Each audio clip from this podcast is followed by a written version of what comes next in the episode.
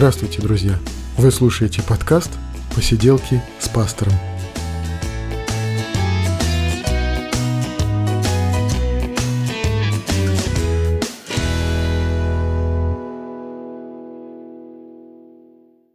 Привет, друзья! 15 выпуск «Посиделок», и мы говорим о том, что с нами происходит, что нас интересует. Мы говорим о христианстве, и на этот раз снова, как уже несколько выпусков, мы говорим о реформации. 500-летие реформации – праздник, который праздновался 31 э, октября – достаточно широко все-таки в России, можно сказать, потому что помимо тех конференций, которые в течение года проходили, богословских, исторических конференций, э, в в этот раз э, Лютеранский собор святых Петра и Павла передан Лютеранской церкви. Это событие очень такое важное.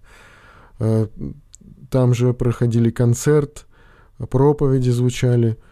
Э, и э, в доме Пашкова состоялся торжественный прием с концертом, на котором присутствовали представители ну, руководства, главы протестантских конфессий, и в том числе представители российского правительства и русской православной церкви. И, в общем-то, я бы сказал, что протестантам уделили внимание. И это очень важно. Очень важно. Потому что страна наша многоконфессиональная, и потому что э, протестантизм в России – это просто часть русской истории, русской культуры, русской, русского христианства. Это часть нашего наследия. От этого уже никуда не деться. Это часть России. Очень приятно, что вот я видел публикацию письма президента Путина, который поздравил протестантов русских э, с этим праздником.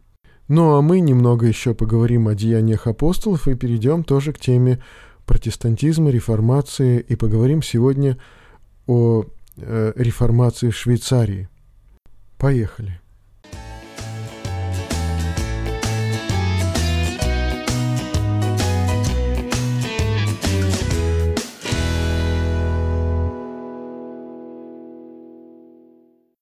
Я напомню, что вот это предложение мое читать вместе Библию, то есть вот мы читали Евангелие от Луки, сейчас Деяния апостолов, это предложение мое связано с э, тем, что можно, э, как, читая, э, рассматривать какие-то темы и задавать вопросы, и это совместное обсуждение каких-то сложных, может быть, каких-то непонятных тем, оно помогает лучше узнавать книгу. И мы читали совместно Евангелие от Луки, и были вопросы по Евангелию от Луки. Сейчас я остановился на деяниях апостолов, также э, звучал вопрос по деяниям, и сейчас мне хотелось бы продолжить рассказывать о деяниях апостолов, и мы говорили уже, что основная э, тема деяний апостолов – это действие Духа Святого, это э, участие Духа Святого в жизни, в истории христианской церкви. Роль Духа Святого в формировании, в созидании церкви Христовой. И теперь мне хотелось бы сказать, что деяния, они описывают вот этот процесс выхода христианской церкви, вот как бы сказать, из э, иудейского вот этого кокона, как, э, как куколка, да, и становится впоследствии бабочкой.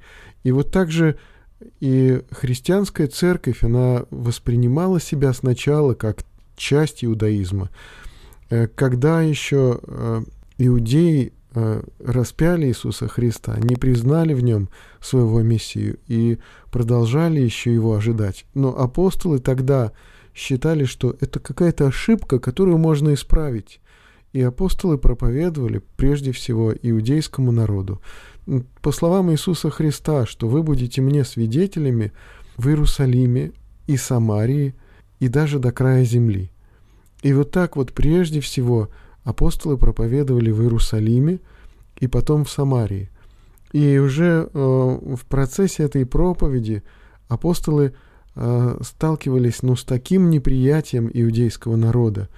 То есть отдельные э, иудеи становились христианами, но в целом народ не принимал Иисуса Христа, не принимал евангельскую весть.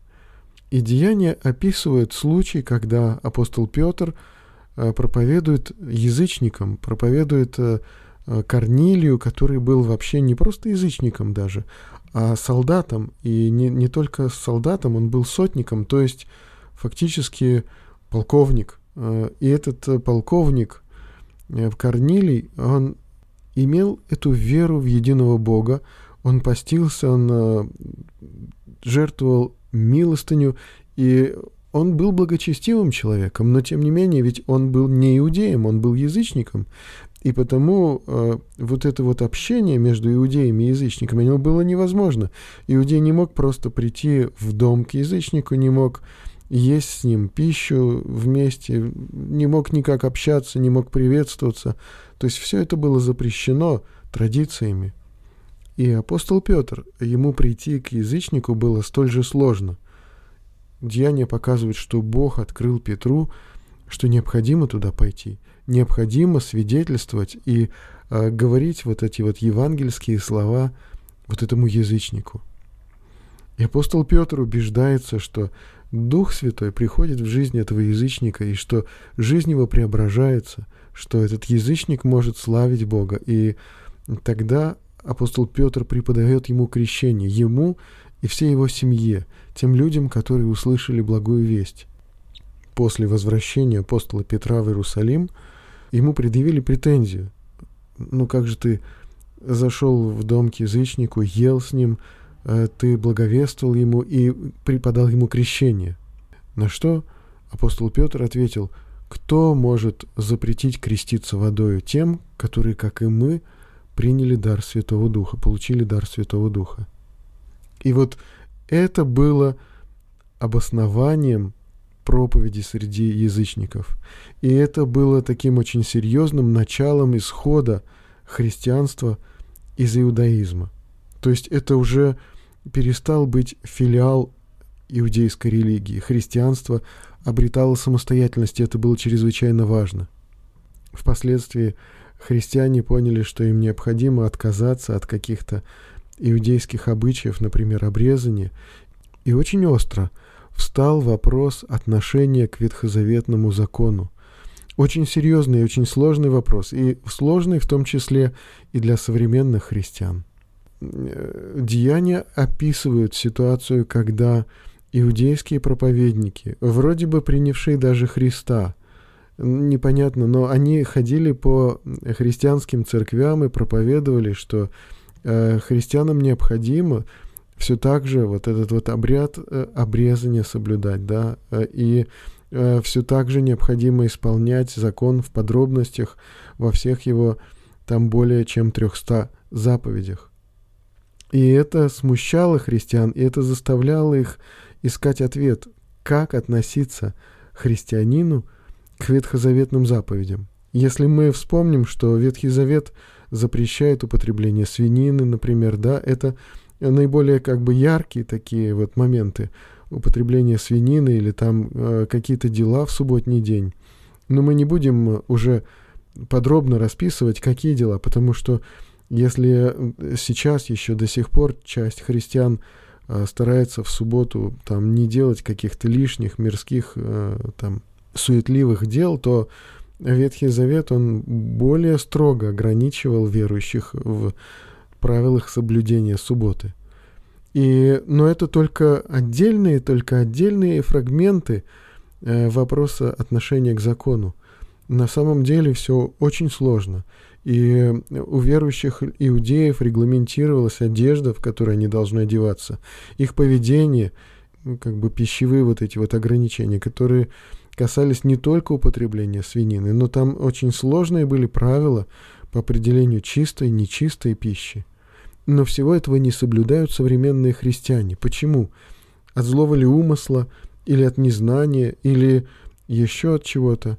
Так вот, деяния показывают нам, что э, апостолы очень серьезно подошли к этому вопросу. И вот этот первый Иерусалимский собор, когда решался вопрос отношения к ветхозаветным заповедям и э, решился э, не только вот этот вот вопрос отношения к заповедям Ветхого Завета, но решился, решилось, э, решился вопрос вообще осознания себя как христиан, как уже верующих и принадлежащих какому-то самостоятельному, независимому движению, независимому от иудаизма, и э, совершенно особенное отношение сформировалось к заповедям Ветхого Завета. И так апостолы э, рассуждали, и в результате этих рассуждений, совещания, э, родился э, совет э, обратившимся к Богу из язычников не делать другим того, чего себе не желаете. Избегать идолослужения, блуда и э, не употреблять в пищу удавленины, ну, задушенных животных и крови. Вот кровь христиане не должны были употреблять в пищу. Вот всякие там эти вот кровяные колбаски или там жидкая кровь не должны были употреблять. Это единственное ограничение пищевое, которое наложено Новым Заветом. Удавленина, то есть задушенное животное, и, или, может быть, это э, что-то вроде падали, не знаю. Сейчас очень сложно понять э, точно, что имелось в виду. И избегать идолослужения и блуда – не делай другим того, чего не желаешь себе. В общем-то, как все просто. И дальше поведение христианина, оно уже не регламентировалось ветхозаветными заповедями. И это не означало беззаконие. Это не означало э, «буду жить как хочу и творить, что хочу», что вздумается. Это означало, что в своей христианской, в обновленной жизни человек должен руководствоваться уже не буквой, но духом – и дальше апостол Павел объяснил это, что э, беззаконию не место в жизни христианина, но христианин руководствуется духом, то есть обновленной совестью, обновленным, как апостол Павел говорил, руководиться, руководствоваться обновлением ума, которое дается Духом Святым. Вот такая книга «Деяния апостолов». То есть это не только историческая книга, это еще и догматическая книга. И он, она очень важные духовные, догматические вопросы рассматривает и отвечает на э, очень серьезный вопрос современного христианства. Как жить и чем руководствоваться. А теперь мы переходим к истории реформации.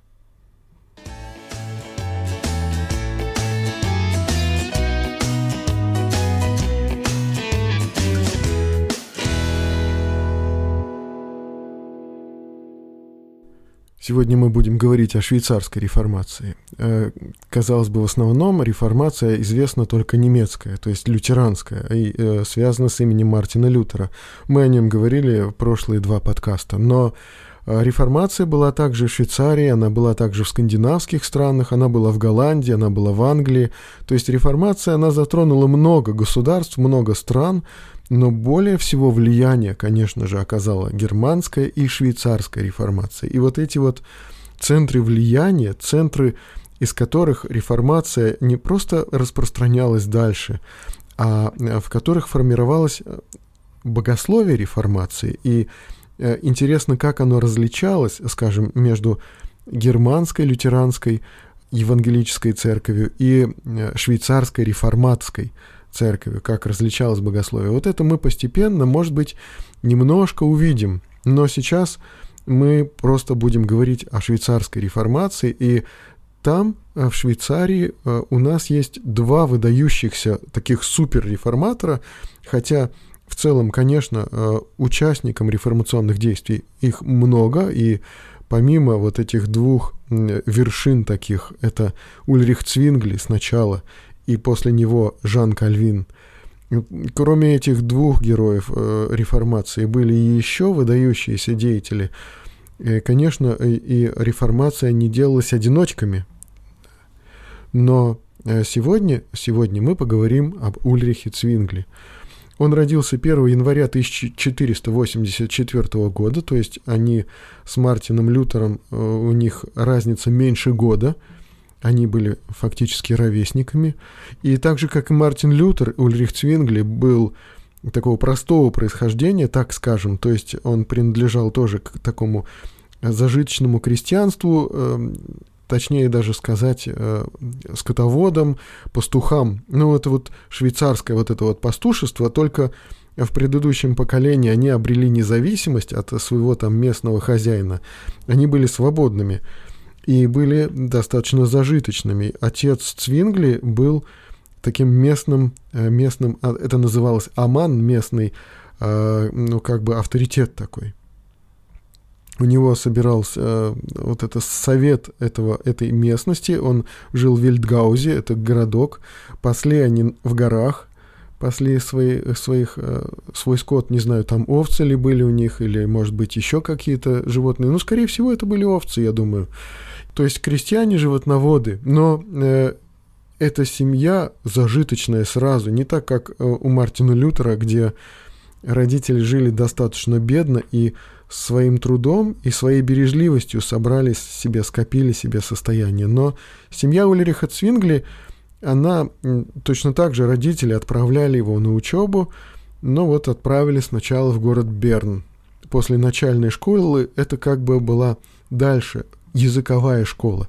И эта школа специализировалась на древних языках. Я думаю, что это был древнегреческий и латынь. И вот э, там, в Берне, он не только учится, он, э, он там поет, он там играет на музыкальных инструментах. И э, молодой человек, ему не было еще 15 лет, он сделался известным своим пением, игрой на музыкальных инструментах, а писали о нем, что он может играть на любом известном тогда музыкальном инструменте. Не знаю, насколько это верно, но вот похоже, что он пел и играл настолько хорошо, им заинтересовались доминиканские монахи местные и попытались его к себе сагитировать, э, поступить в монастырь. Отец узнал а, об этой агитации и быстренько перевел его из Берна в университет в Вену. В 15 лет Цвингли оказывается в Вене и поступает в университет. В 18 лет Цвингли возвращается из Вены на родину, но хочет продолжать учебу и поступает в Базельский университет. Вот надо сказать, что Вена, Базель, у него появляются друзья, вот также занимающиеся научной такой богословской работой, Э, Лео Юд, главный его друг, э, с которым он вместе будет переводить Библию. И э, он знакомится с Эразмом Роттердамским. Кстати, Эразм Роттердамский на ту пору тоже приезжает в Швейцарию. Он переписывается с ним, а Эразм пишет ему как такому дорогому другу и считает его надеждой Швейцарии, местным просто светилом научной мысли. Вот как ценил вот выдающийся ученый Эразм э, нашего героя Цвингли. В этот момент в Базель приехал э, преподавать Томас Виттенбах, гуманист, который преподавал языки, и э, вокруг него собралась вот эта вот группа студентов, э, э, которые хотели этих перемен. Цвингли с увлечением занимается изучением священного писания.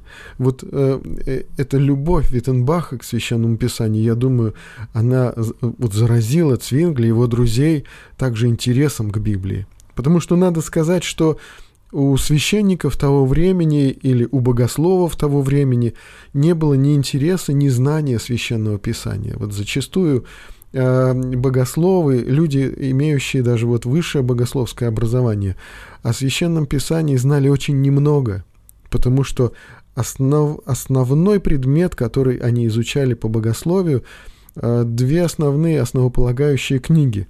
Это Фома Аквинский. Фома Аквинский написал несколько книг, но основная сумма теологии – это вот как бы основная, основная догматика католической церкви. И другая книга – это сентенции, то есть цитаты Петра Ломбардийского. Вот что в основном изучали студенты-богословы. И многие священники не знали Писания. Вот этот интерес к Писанию родился у Цвингли, э, вот, я думаю, тогда – и в результате посещения лекций Виттенбаха у Цвингли родилось желание служить своему народу. Но вот это служение своему народу Цвингли понял так. Он э, занял место приходского священника, когда поступило предлож предложение от жителей Гларуса, это соседнего с Вильдгаузеном городка, и стал священником, э, пастырем, проповедником Гларусской церкви. Казалось бы, какой-то небольшой Гларус, но он за, э, приход, вот э, приходская территория, как бы каноническая территория этого прихода, она занимала почти треть кантона швейцарского. То есть, вот я не знаю, может быть, там так мало церквей было, может быть, так мало было там проповедников подготовленных. В общем, ему приходилось там очень энергично трудиться. И э, вот даже в 1512 году он в качестве полкового священника вместе со своими гларусцами отправляется на войну. Они служили в Италии э, и отстаивали э, интересы Папы Римского в Италии. После этого римский папа э, подарил вообще швейцарцам такое звание защитников христианской церкви. Вот здесь нужно остановиться на таком моменте. Швейцарцы – в средние века и дальше были высококлассными профессиональными наемниками. Лучшие наемные армии – это армии, укомплектованные из швейцарцев. То есть их нанимали э, служить, нанимали воевать, и это был основной заработок швейцарцев. Они такие были бравые ребята, уходили на войну там и э, зарабатывали тем жалованием, которое им полагалось, и также грабежами, потому что мы знаем, что наемные армии, они жили грабежом и насилием. Для того, чтобы эти люди сохраняли свою лояльность, им выплачивали периодические платежи, регулярные платежи. Кто-то из швейцарцев получал платежи от французов, от французского короля, это называлось пенсиями – кто-то из швейцарцев э, получал эти платежи от Папы Римского. И зачастую вот интересы Папы Римского и интересы французского короля пересекались. И тогда э, эмиссары э, французского короля, эмиссары Папы Римского, они приезжали собирать, комплектовать армии и зачастую оказывался, оказывались вовлеченными в такой конфликт, кому в результате будут служить швейцарцы.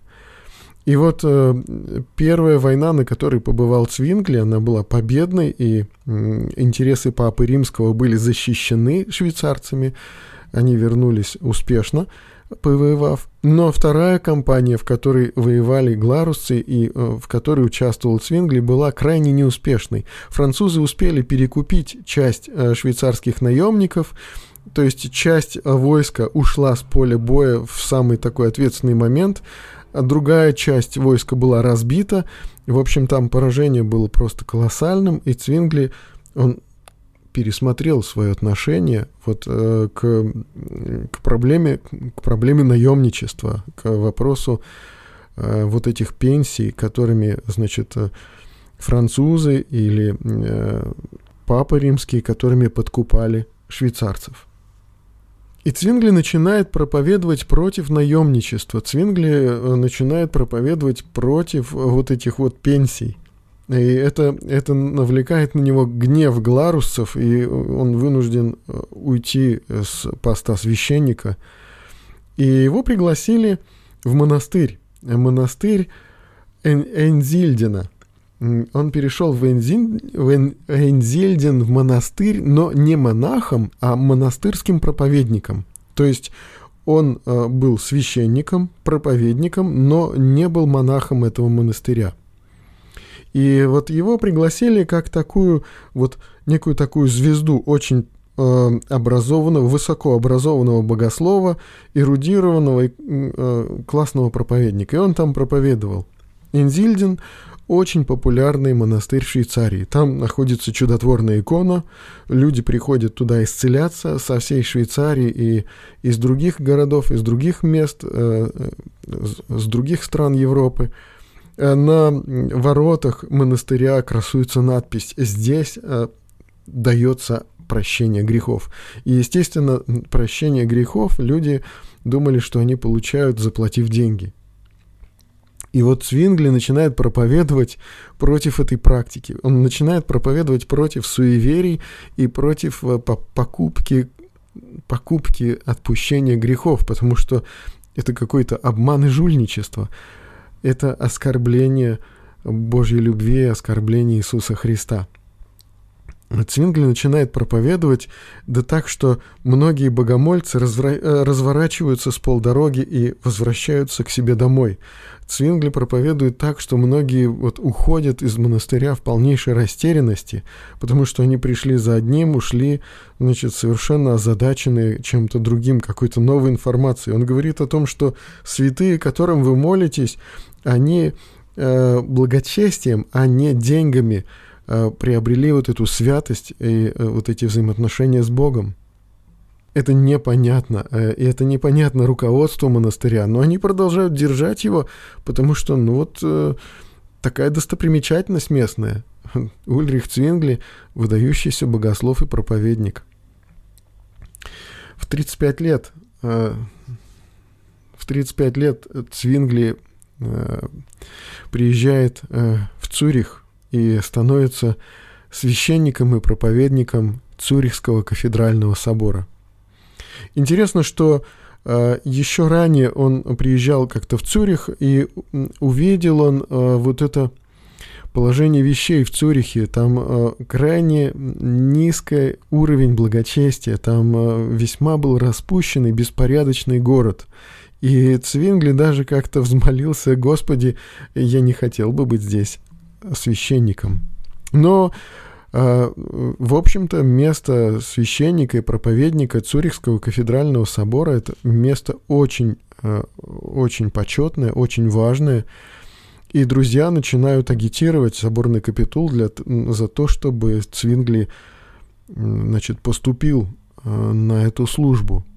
И голосованием соборного капитула, да, он был принят на службу священника и проповедника Цюрихского этого кафедрального собора, потому что э, позиция соборного капитула, ну, то есть как бы это э, епископские советники. Соборный капитул – это вот такая группа, э, можно так сказать, церковный совет, но совет, который был при епископе. И вот там большинство просто было заинтересовано в том, о чем проповедовал Цвингли, то есть против э, вот этих иностранных пенсий и против наемничества швейцарцев. И потому э, Цвингли начинает проповедовать в Цюрихе, в кафедральном соборе. И сразу же он начинает проповедовать Евангелие. Он э, проповедует последовательно э, Евангелие от Матфея. И вот это вот очень важный момент. Э, проповедь Евангелия, она совершает в Цурихсах определенные перемены. И на тот момент у Цвингли появляются враги, недоброжелатели. На тот момент э, появляются люди, которые угрожают, э, посылают какие-то письма, анонимки с угрозами. Уже есть такая вероятность, есть такая опасность, что его там просто где-нибудь подкараулят и забьют, и появляются люди, которые э, начинают его оберегать просто, защищать, э, охранять из тех людей, которые вот э, слушали его проповеди. Однажды, когда Цвингли был на отдыхе, на, на водах, разразилась чума в Цюрихе, и он вернулся, примчался в свой родной город для того, чтобы утешать и исповедовать умирающих. Он и сам заболел, и э, болел тяжело. Ну, я не могу себе представить и понять, что он чумой болел. Возможно, возможно это так. И, и он поправился. Вот сами реформационные действия начались э, через э, приблизительно три года после того, как Цвингли начал проповедовать в Цюрихе. А началось там что? Цвингли как-то в одной из проповедей сказал, что пищевые ограничения – ну, имеются в виду посты, отказ от определенных видов пищи в определенное время, никак не основываются на священном писании. И несколько человек э, перестало поститься. Об этом сразу же узнал местный епископ. Как узнал? Вот интересно. Узнал он очень просто. Люди, которые Э, не постятся, они должны были купить масляную грамоту, так называемую, то есть отпущение вот этого греха. Они не купили масляную грамоту и вот, э, по всей видимости, продолжали покупать э, скоромную пищу, поэтому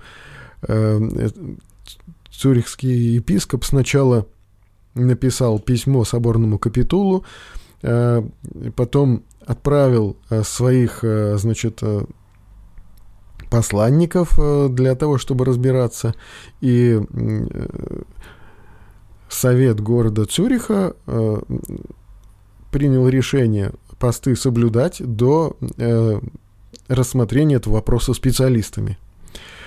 Но на всякий случай еще э, арестовали этих вот э, несколько человек за такое крупное хулиганство. Ага, вот. А потом впоследствии еще для острастки арестовали одного из э, священников, который также был сторонником э, Ульриха Цвингли. Ну, городской совет принимает решение все-таки рассмотреть этот вопрос. Более того, э, споры и раздоры продолжаются, и значит, для того, чтобы избежать кривотолков, Цвингли публикует текст своей проповеди. После того, как епископ направляет э, свое послание соборному капитулу, Цвингли э, предлагает ответить на него письменно. Для этого он забирает послание епископа и появляется документ, который Цвингли также публикует, 67 статей. Городской совет хочет рассмотреть э, вот этот вопрос и назначает или разрешает диспут. На диспут приглашается епископ, на диспут приглашаются э, все желающие богословы, но, э, в общем-то, э, епископ отказывается приехать. Он направляет своего представителя Фабера, но Фабер получает инструкции в прение не вступать, Э, просто дать свои рекомендации и проследить за порядком.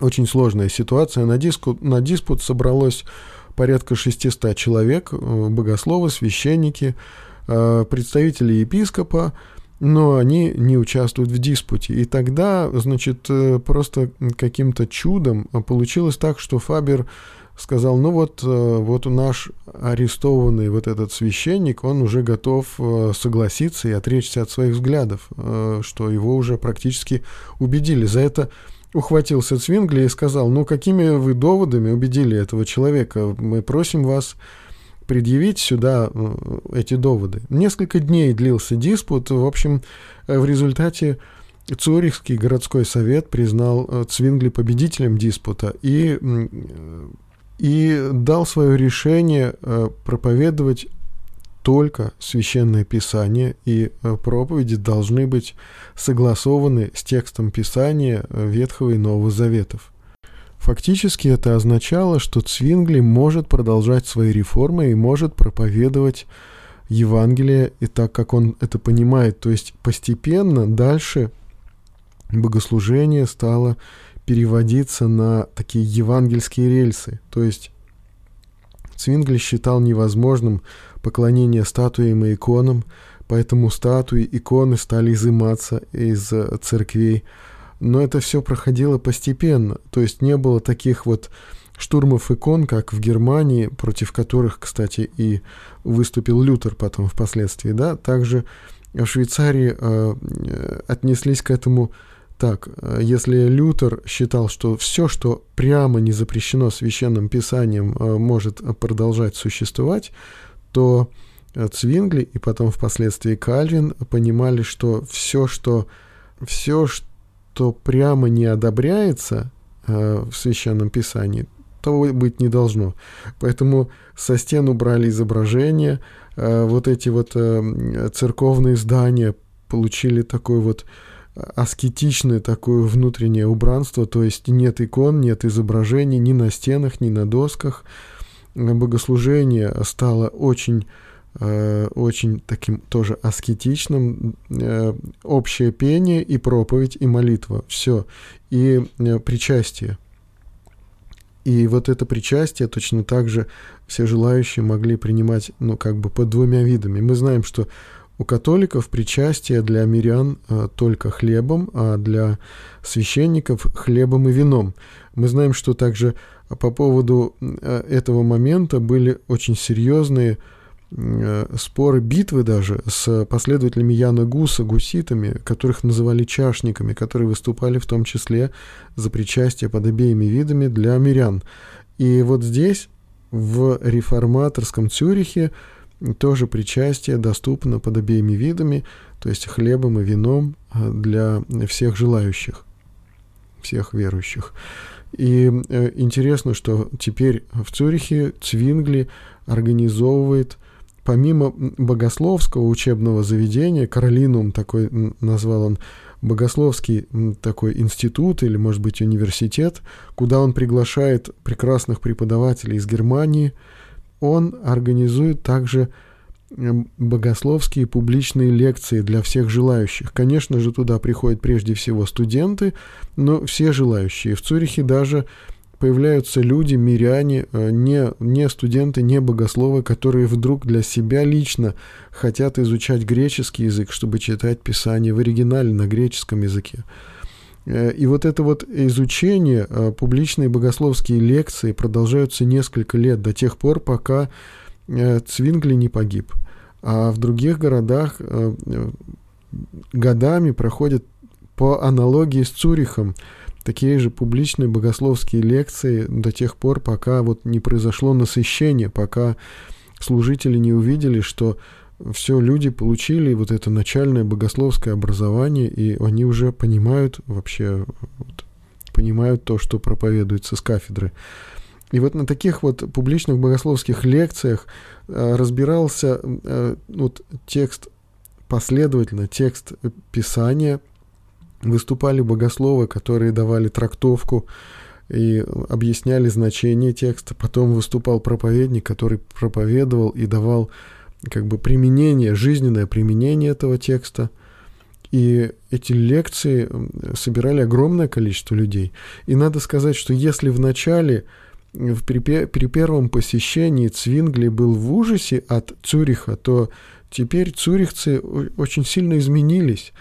И Цвингли, который обладает уже колоссальным авторитетом в городском совете, он предлагает законы в духе Евангелия, в духе Нового Завета, э, где законом запрещается многоженство, э, вводятся э, регистрационные книги, вот записи актов гражданского состояния, да, то есть браки регистрируются в специальных книгах, появляются больницы, появляются значит, гостиницы для приезжих, появляется централизованная раздача продуктов, и уже попрошайничество запрещено, а вместо этого есть городская раздача продовольствия и предметов первой необходимости для всех нуждающихся. Цвингли убеждает соборный капитул отказаться от части доходов в пользу учебных заведений, в пользу детской школы, в пользу э, студентов-богословов. Э, Цвингли э, создает больницу, запускает работу пасторских конференций между городами. И города, которые помимо Цюриха принимают также вот евангельское учение, Берн, другие города, э, они участвуют в общих таких богословских конференциях. Теперь хочется еще сказать несколько слов о взаимодействии с немецкими, с германскими реформаторами. Все бы хорошо, но э, помешало разное понимание вопроса причастия. По остальным э, богословским вопросам, хотя, может быть, внутри, в глубине где-то были базовые противоречия, которые основывались больше на образовании реформаторов. Если э, Мартин Лютер получил э, прекрасное схоластическое образование, то Цвингли получил прекрасное гуманистическое образование. Где-то в образовательной базе двух выдающихся реформаторов было некоторое различие, которое мешало им прийти к единству и по таким существенным вопросам. И по остальным удалось достичь консенсуса или ну, вот, э, прийти к единству, единому пониманию. Оставался один вопрос – вечеря Господня или э, хлебопреломление, причастие. То есть, когда люди в воспоминании страданий Иисуса Христа едят хлеб и пьют вино, что они вкушают? Католики и православные наши братья утверждают, что в момент молитвы священника э, хлеб и вино ну, преображаются, превращаются, можно так сказать. в тело и кровь Господа Иисуса Христа. Это сложные духовные вопросы, которые сейчас мы не рассматриваем так подробно, но этот момент в богословской терминологии называется присуществление, то есть преображение, изменение – Лютер же, он э, идею присуществления отверг, но у него была такая, такая идея, которая называлась э, как бы воосуществление, то есть он учил, что тело и кровь Господа Иисуса Христа присутствуют в вечере, э, в хлебе и вине. Тогда как для Цвингли хлеб и вино причастия были лишь воспоминанием, были лишь символом страдания Иисуса Христа.